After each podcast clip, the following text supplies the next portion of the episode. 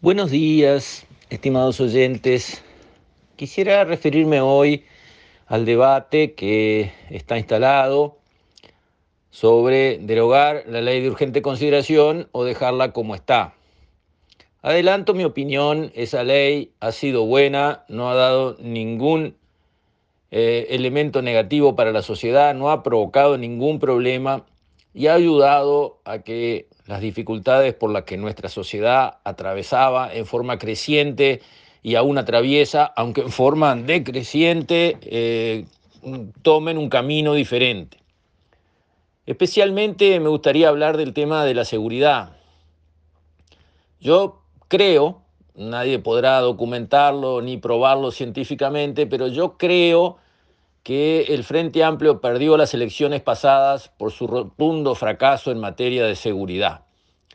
Porque en materia económica tuvo 10 años estelares, los 10 años de oro cuando las commodities alcanzaron los récords de todos los tiempos y por lo tanto acá a este país le cayó plata del cielo porque además de tener nuestras exportaciones al doble de precio de lo normal, llegaron inversiones enormes de todo el mundo a potenciar, digamos, eh, la actividad económica del país.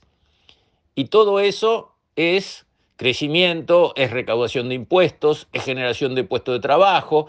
Entonces ponemos a la monachita de ministro de Economía y le va muy bien, porque se tiene que quedar sentada quietita en el escritorio y todo marcha bárbaro. Y luego la monachita puede decir, acá estoy yo y esto es mérito mío. No lo era, obviamente, pero con qué se le quita lo bailado. Entonces, la parte económica al final del periodo de gobierno del Frente Amplio, del último periodo, estaba complicada. Déficit fiscal muy alto, desempleo creciente, inflación incómoda, deuda externa creciente. Las cosas no venían bien, obviamente. Pero yo creo que eso la población lo hubiera tolerado porque veníamos, como digo, de una bonanza excepcional. Y eso también pesa en la balanza. Lo que la gente ya no aguantó más es la inseguridad. Y la inseguridad tiene varias facetas. Tiene la faceta de la prensa, lo que uno ve todos los días en la prensa. Si todos los días ve eh, asesinatos entre bandas, todos los días ve la policía apedreada al entrar a los barrios, insultada en la puerta de los estadios, y así suma y sigue, la gente dice estamos solos, estamos regalados. Exactamente, esa era la situación. Estábamos regalados porque la policía estaba abandonada por el poder.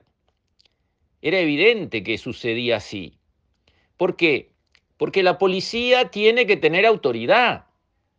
Autoridad se la dimos nosotros a través de la Constitución. ¿Qué autoridad más chiquita que poder llevar armas legalmente para protegernos a todos. Un cuerpo armado. ¿Armado para qué tiene armas la policía? Para imponerse, para tener autoridad, porque si tenemos una policía desarmada, que digamos va con pistolas de agua a la calle, ¿qué autoridad va a tener? Le van a decir cualquier disparate, le van a tirar piedras, le van a tirar tiros y con sus pistolitas de agua de, de jugar en la piscina, ¿qué va a hacer la policía? Bueno, algo así era la situación anterior. No tenían pistolitas de agua, de tirar chorritos de agua, tenían armas letales, pero no las podían usar, no las podían usar. Y los que estaban enfrente, los malandros, lo sabían. Entonces la policía quedaba ninguneada, era insultada, bastardeada en cualquier lado y no podían reaccionar por órdenes superiores. El apoyo político no estaba. La policía quedaba siempre en entredicho si reaccionaba y frenaba, digamos, una acción delictiva o si reaccionaba cuando le insultaban. La policía quedaba en entredicho. Con el tema de la, de la violencia en el deporte. ¿Y cómo contener la violencia en el deporte si la esposa del ministro era la madrina de la barra brava de Peñarol, la más violenta que hay? ¿Cómo hacer para contener la violencia en ese caso? Si venían las instrucciones desde el poder político de que le dieran entradas a las barras bravas y los dejaran hacer. Y ya sabemos lo que quiere decir hacer en las barras bravas. Manejan la droga dentro de los estadios, manejan los negocios alrededor de los estadios, los estacionamientos, todo eso lo manejan ellos. Basta ver eh, la serie de Netflix que hablan de la violencia en el deporte para entender. Entonces, la policía no podía hacer su trabajo. Cobraba su sueldo, sí, y sus sueldos se aumentaron, sí, y los equipos se multiplicaron, se compraron más patrulleros, más armas, sí. O sea, como sociedad gastamos la plata que queríamos gastar para tener una mejor seguridad, pero en una forma en que no íbamos y no tuvimos una mejor seguridad, tuvimos una peor, mucho peor seguridad. La LUC vino a revertir eso por ley, darle más elementos a la policía para hacer su trabajo bien hecho y darle además de eso que es necesario, pero no suficiente, el respaldo político para hacer lo que tiene que hacer.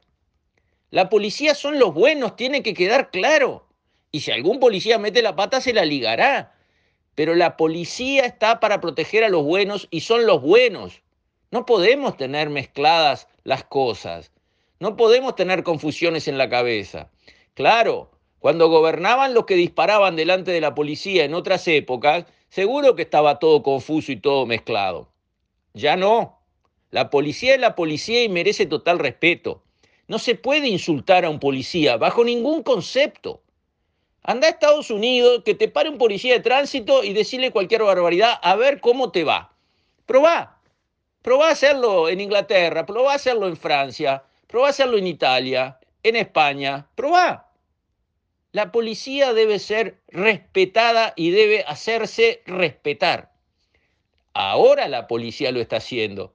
Y claro, lo de la oposición gritaron, va a haber gatillo fácil. La policía así envalentonada va a salir a matar sin cuartel a cualquiera que se le cruce. ¿Dónde pasó? ¿Qué gatillo fácil? ¿Qué exceso tuvo la policía? ¿Dónde están esos desbordes? No sucedieron. Acá sabemos todo, esa es la verdad, o creen que alguien está tapando. Acá alguien le da una cachetada al otro y sale en el informativo de las 8. Es así.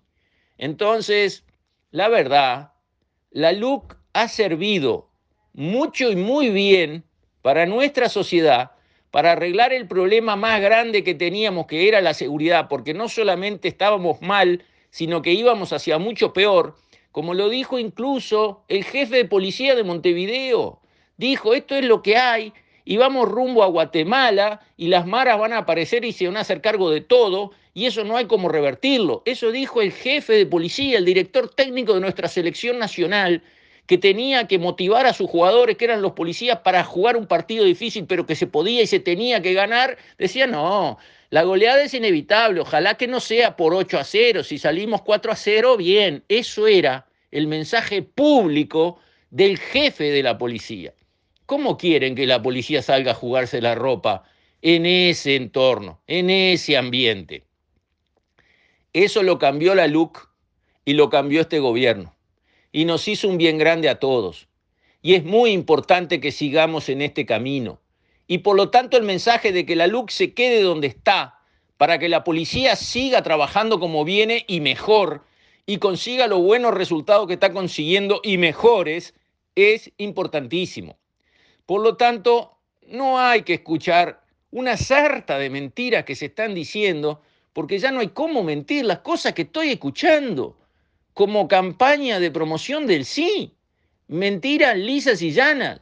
Cuando le digan algo, usted pare y diga, a ver, muéstreme el artículo que dice eso, que usted dice que va a pasar. Muéstremelo, lo quiero leer.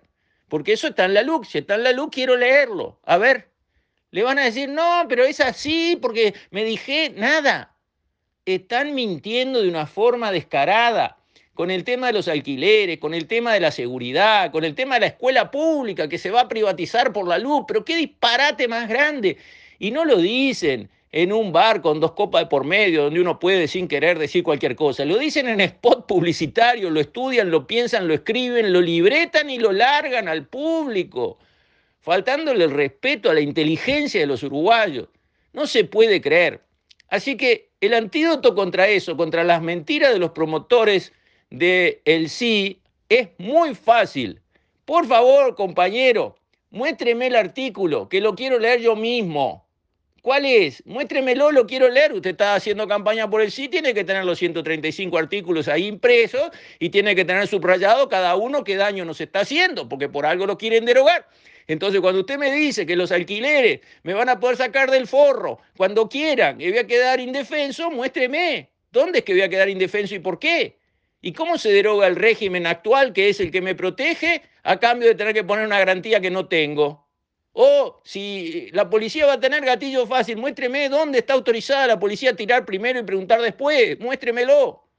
Y así suma y sigue. Cuando le digan, la escuela pública va a ser privatizada, no le puedo creer, qué barbaridad, muéstreme el artículo.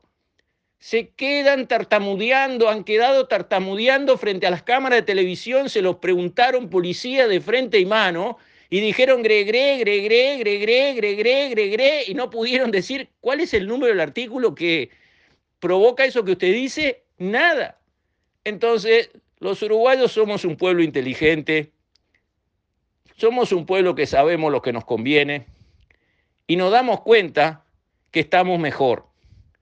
Y la herramienta que el gobierno pidió, consiguió y precisa para ayudarnos a estar mejor es la LUC. Por lo tanto, yo creo que los uruguayos tienen que mantener la luz como está. Con esto, estimados oyentes, me despido. Hasta mañana, si Dios quiere.